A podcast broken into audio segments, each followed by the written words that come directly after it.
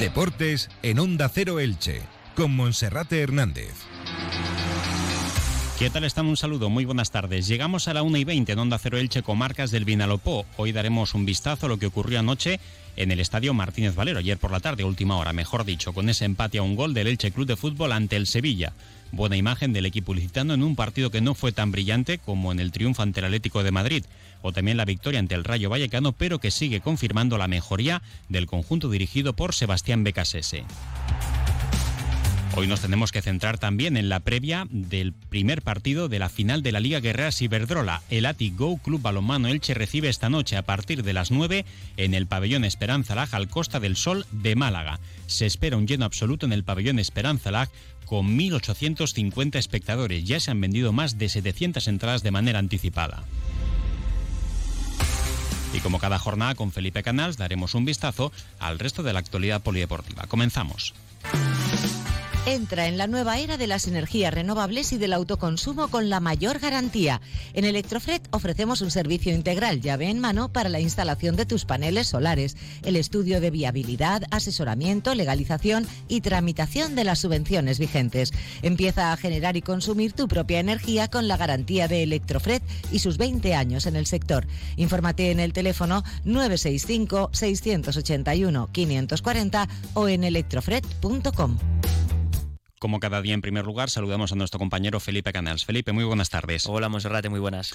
Bueno, pues el Elche Club de Fútbol ayer se enfrentaba al Sevilla, un Sevilla, eso sí, que ya no tenía nada en juego prácticamente en primera división, con la cabeza puesta en la final de la próxima semana de la Europa League y que puso un equipo marcado por las rotaciones, donde dio descanso a alguno de los titulares, pero que en esencia mantenía futbolistas muy importantes de primera división. Un Elche que en el primer cuarto de hora no estuvo demasiado bien, que se vio superado por el Sevilla, que a los 10 minutos por medio de Eric Lamela se adelantaba en el marcador, el Elche que variaba de sistema para pasar a un 4-4-2 con John Chetauya y Pedro Vigas como pareja de centrales, en la banda derecha en el lateral estaba como una de las novedades Josan Fernández, en el lateral izquierdo pasaba Carlos Cler y en una de las bandas estaba Nico Fernández, otra de las variaciones tácticas del entrenador colocando a pierna cambiada a los dos extremos, al argentino Nico Fernández por la derecha y a Tete Morente por la izquierda. En el doble pivote quedaba como organizador Fidel Chávez actuando de 8 y un poquito más retrasado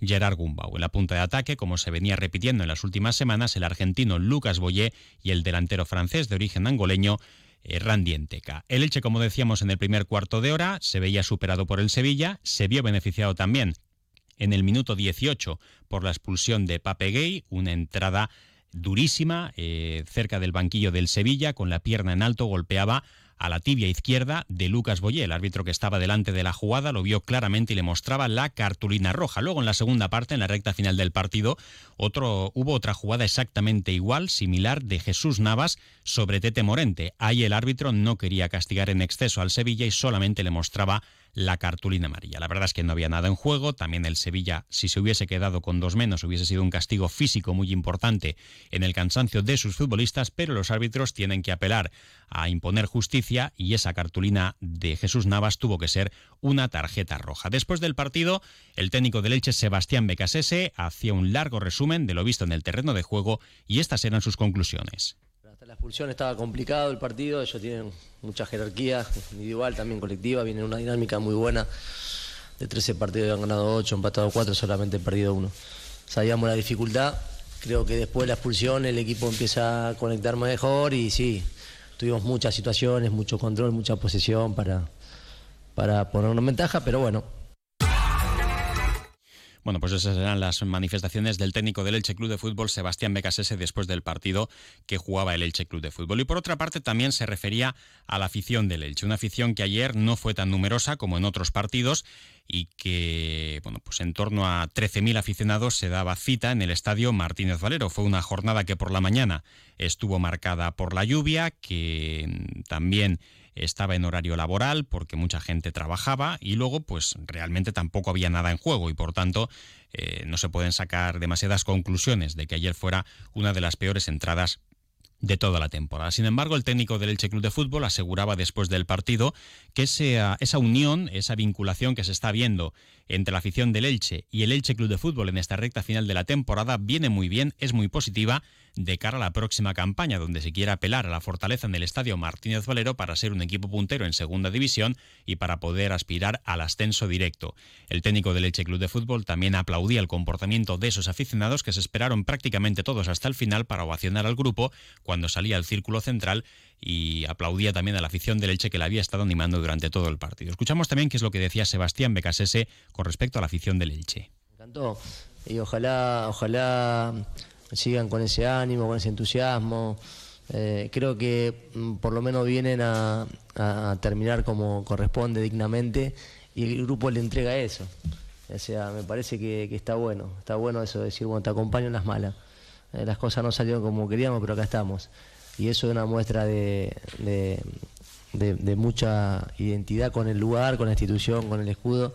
Y creo que el futbolista en este caso lo percibe y e intenta devolverle eso. Si bueno, nos vinieron a ver, vamos a, darle lo mejor que podamos. Y se está generando una linda, una linda conexión, tenemos que seguir por ese camino. Bueno, y ayer por primera vez en el Estadio Martínez Valero, cuando sonaban las alineaciones y también se escuchaba el nombre de Sebastián Becasese, no se escuchaban pitos. Sebastián Becasese, que fue objeto de la crítica por parte de mucha gente cuando llegaba, sobre todo porque había sido la apuesta del propietario Cristian Bragarnik, se focalizaba en él la ira por ese descenso, pero Sebastián Becasese con humildad, con trabajo, con buena imagen y también con resultados, pues poco a poco ya se va ganando el reconocimiento de la grada. Ahora quedan dos partidos antes de despedir la primera división televisión el primero de ellos será este domingo a las 7 de la tarde en el nuevo estadio de San Mamés ante el Athletic Club de Bilbao y el último, en horario unificado, será en el estadio Martínez Valero frente al Cádiz, un encuentro donde como va a haber cosas en juego porque el Cádiz no estará matemáticamente salvado para esa jornada, se tendrá que disputar a la misma hora que el resto de partidos. Bueno, decir también que ayer los tres jugadores que estaban apercibidos, ninguno de ellos veía la quinta cartulina amarilla y por tanto, tanto Tete Morente como Carlos Cler y Enzo Rocco podrán jugar el próximo domingo ante el Athletic Club de Bilbao. Hoy los lesionados seguían trabajando al margen del grupo, José Ángel Carmona, Diego González, Elibelton Palacios y Omar Mascarey. Los cuatro siguen estando descartados para el encuentro del próximo fin de semana. Bueno, y en cuanto al mercado, pues ayer comparecía ante los medios de comunicación Tete Morente y también pues es un futbolista que ya manifestó en su última comparecencia de prensa que no le importaría cumplir su contrato con el Elche en segunda división. Está terminando muy bien la temporada y él manifestaba ayer que bueno, pues puede ocurrir cualquier cosa en el mercado, pero que él está dispuesto a seguir en el Elche en segunda división. Y Tete Morente pues también decía que lo más importante es el proyecto, que el proyecto tiene que ser positivo y que si es así, futbolistas como él o incluso como Mar Mascarey, que también decía lo mismo, pues eh, estarían dispuestos a seguir, a seguir con el Elche Club de Fútbol cumpliendo su contrato en segunda división. Sí, no, yo lo que he dicho, el Elche fue el equipo que me dio la oportunidad de, cumplir mi sueño, sí que es verdad, ¿no? Como también dijo Omar, que es muy importante el proyecto que se haga para, para subir, ¿no? Eh, tienen que hacer un proyecto eh, que nos guste a todos los jugadores. Obviamente, si, si es así, claro que quiero seguir aquí, ¿no? Estoy muy contento, eh, me siento muy querido por la gente y la gente que no dude de eso. Tete Morente, que ha pasado de los pitos del principio de la temporada a los aplausos y la ovación. Por cierto, ovación también para Josan Fernández, que fue titular en el lateral derecho, cuajó nuevamente un gran encuentro, muy bien en defensa bastante bien también en la salida del balón, llegando a ataque y dando la asistencia de gol precisamente de Tete Morente, que llegaba al segundo palo, que ganaba a Jesús Navas y golpeando la pelota entre la espalda y el cuello, sorprendía por arriba a Dimitrovic. Bueno, pues eso es lo que dejó ayer el partido del Elche Club de Fútbol con 21 puntos, descolgado totalmente como colista en primera división, pero con buenas sensaciones y por lo menos no ha dejado perder la temporada. 1 y 28 minutos, hacemos una pausa y enseguida continuamos. ¿Sabes por qué no vendes tu casa? Porque el que quiere comprarla aún no se ha enterado que la vendes. En Inmobiliaria Medina, tu casa tendrá el mejor posicionamiento en los portales inmobiliarios más visitados. Todos te verán. Y ahora con la tarifa premium tendrás muchos menos gastos en la venta. Si quieres vender tu casa, no la escondas más. Haz que la vean en Inmobiliaria Medina. Y en inmomedina.com. Saludamos ahora al presidente del Atigo Club Balomano Elche, Juanjo Ávila. Juanjo, buenas tardes. Muy buenas tardes, Monserrate. Te sacamos del pabellón Esperanza Lag, donde ya estás liado con los preparativos para la gran fiesta del balonmano que se va a vivir esta tarde en el pabellón Esperanza Lag. Y en primer lugar, ¿qué ambiente esperáis esta noche? ¿Se va a llenar o no el pabellón de la ciudad deportiva? Pues yo creo que sí, que va a haber un, lleno muy muy especial porque estamos vendiendo un montón de entradas en la sede y tenemos que controlar un poquito el aforo para no sobrepasarlo. Yo creo que que se va a llenar, sí. Hmm. Algunos se sorprendía cuando el Club Balomano Elche decidía abandonar su casa, el pabellón Zoilo Martín de la Sierra, el pabellón de Carrus, para marchar al Esperanza Lag. Pero bueno, pues es impresionante ver cómo el equipo ha evolucionado no solo en, el, en la pista de juego, sino también en la grada en las últimas temporadas. No ahora lo que se queda pequeño es el pabellón Esperanza Lag. Pues sí, parece mentira. Había gente que nos decía que cómo hacíamos eso, que, que Carrus daba muchos puntos al equipo, pero ahora mismo no podríamos volver para atrás. estamos superando todas las, las previsiones. Mm, Juanjo, ¿cómo cuántas entradas se han vendido de forma anticipada? Pues unas 750 llevamos hasta ahora.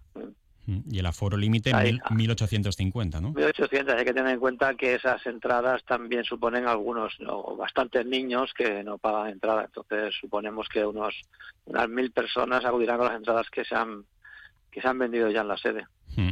Bueno, yo creo que sería importante hacer un llamamiento a la afición para que acuda con antelación, porque tampoco hay demasiados accesos al pabellón de Esperanza Las si la gente llega a última hora y además lo hace sin entrada. Por un lado, el riesgo de quedarse fuera y por otra parte también, pues que se produzcan largas colas, ¿no? Así es, nosotros lo estamos diciendo a todos los que pasan por la sede, pero sí, nunca, nunca viene, viene mal repetirlo, sí. Hmm. Eh, Juanjo, eh, lo comentaba contigo antes cuando quedábamos para esta entrevista, cuando las cosas van mal, esto ocurre en el fútbol y en cualquier deporte, siempre se mira hacia arriba, ¿no? Cuando, cuando hay deuda, cuando faltan fichajes, cuando falta dinero, pero ahora que se ha logrado este hito histórico también de alcanzar la final de la Liga Guerreras Iberdrola, pues hay que reconocer el trabajo de las jugadoras, también el excepcional trabajo del cuerpo técnico encabezado por Joaquín Rocamora, pero también hay que mirar a la directiva y mirar al presidente, ¿no? Porque se han pasado muchos momentos malos de ir pidiendo dinero, de ir reclamando, de hacer largos viajes, de sufrir también las peticiones de todo el mundo y ahora que se está arriba, pues también hay que reconocer y, valorar lo que se ha hecho, ¿no? Bueno, yo creo que no, no es, no es para tanto. Creo que sí que hacemos una buena tarea. Más que nada dejamos trabajar a los que entienden de esto y hemos tenido un poco de fortuna con los patrocinadores, con los organismos oficiales incluso con empresas como la Fundación de Alfonso que nos están apoyando mucho y esto ayuda para que todo salga, salga bien. Hmm. Y Juanjo, eh, ¿qué se espera para esta tarde más allá del ambiente? Hay previsto también un recibimiento para el equipo y se van a hacer diferentes actos en la previa para que el ambiente en el pabellón Esperanza Lag pues esté lleno desde, desde bastante tiempo antes de que comience el partido a las nueve, ¿no? Sí, la verdad es que hora, hora y media antes ya hay previstos algunos actos. Más que nada, pues tenemos un DJ que hemos contratado especialmente para este partido y con, con efectos de luces y sonido y tal. Y, y esperamos que la gente disfrute, se lo pase muy bien y se quede con muchas ganas para el año que viene. Hmm. Bueno, eh, dicen jugadoras y técnico que el favorito es el Málaga, porque fue segundo en la liga regular, el Elche fue cuarto, pero yo diría que las cosas están al, al 50%, ¿no? Porque el otro día el golpe de autoridad que dio el equipo eliminando al Vera Vera San Sebastián habrá supuesto también un estímulo más allá de lo deportivo. Bueno, todo eso que dices es cierto. Lo que pasa es que me preocupa un poco el físico porque el Málaga está teniendo más descanso que nosotros y... Hmm somos una plantilla amplia pero que no utiliza muchos muchas jugadoras en los partidos claves y entonces quizás sea lo único que, que me hace dudar de, de la igualdad. Pues que haya muchísima suerte. Esta noche nos vemos. Juanjo, un fuerte abrazo y enhorabuena. Muchas gracias. Bueno, también hay que contar que Elche va a tener un representante en la Copa Mundial de Fútbol que se va a celebrar a partir de este próximo fin de semana en Estados Unidos, en Orlando. Van a participar 62 jugadores españoles y uno de ellos será Pascual Guilló Barceló, hermano del que fuera futbolista del Elche y del Real Murcia, entre otros, Sergi Guilló. Va a viajar mañana a primera hora y su objetivo es estar entre los 120 mejores de este torneo mundial. Lo escuchamos. Próxima semana disputaré con la selección española el Mundial de Fútbol en Orlando. Habrá dos formatos, el individual y el de por equipos. En el individual somos casi mil jugadores, 967 habían apuntados. Y en el formato de equipos somos 45 selecciones las que lucharemos por ser campeones del mundo. España en el último mundial por equipos se quedó en semifinales y este año vamos preparados tanto por equipos como yo individualmente para llegar lo más lejos que podamos y sin tope, sin, sin ponernos ningún, ningún techo. Para mí personalmente ya sería un objetivo bastante ambicioso pasar el corte de, de los 120 mejores jugadores. Creo que estoy en, mi mejor momento para conseguirlo y creo que es un sueño que se puede alcanzar. A partir de ahí, a disfrutar sobre todo la experiencia con tantos países, con tanta gente, a cumplir un sueño que tenía desde pequeño, que era representar a mi país.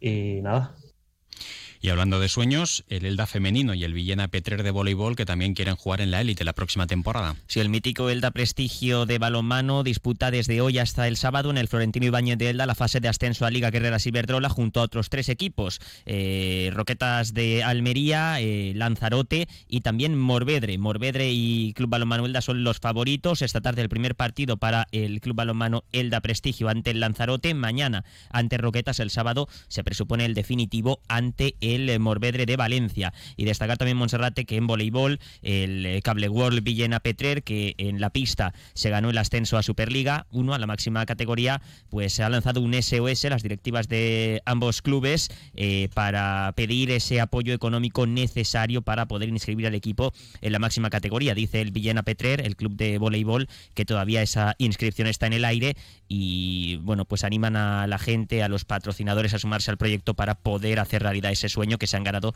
deportivamente sobre la pista. Gracias, Felipe. Gracias, hasta mañana. Y ahora les dejamos con la información local y comarcal con David Alberora. Un saludo.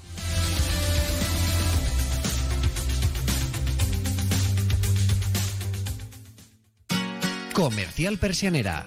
Puertas, tableros, parquets, cocinas y bricolaje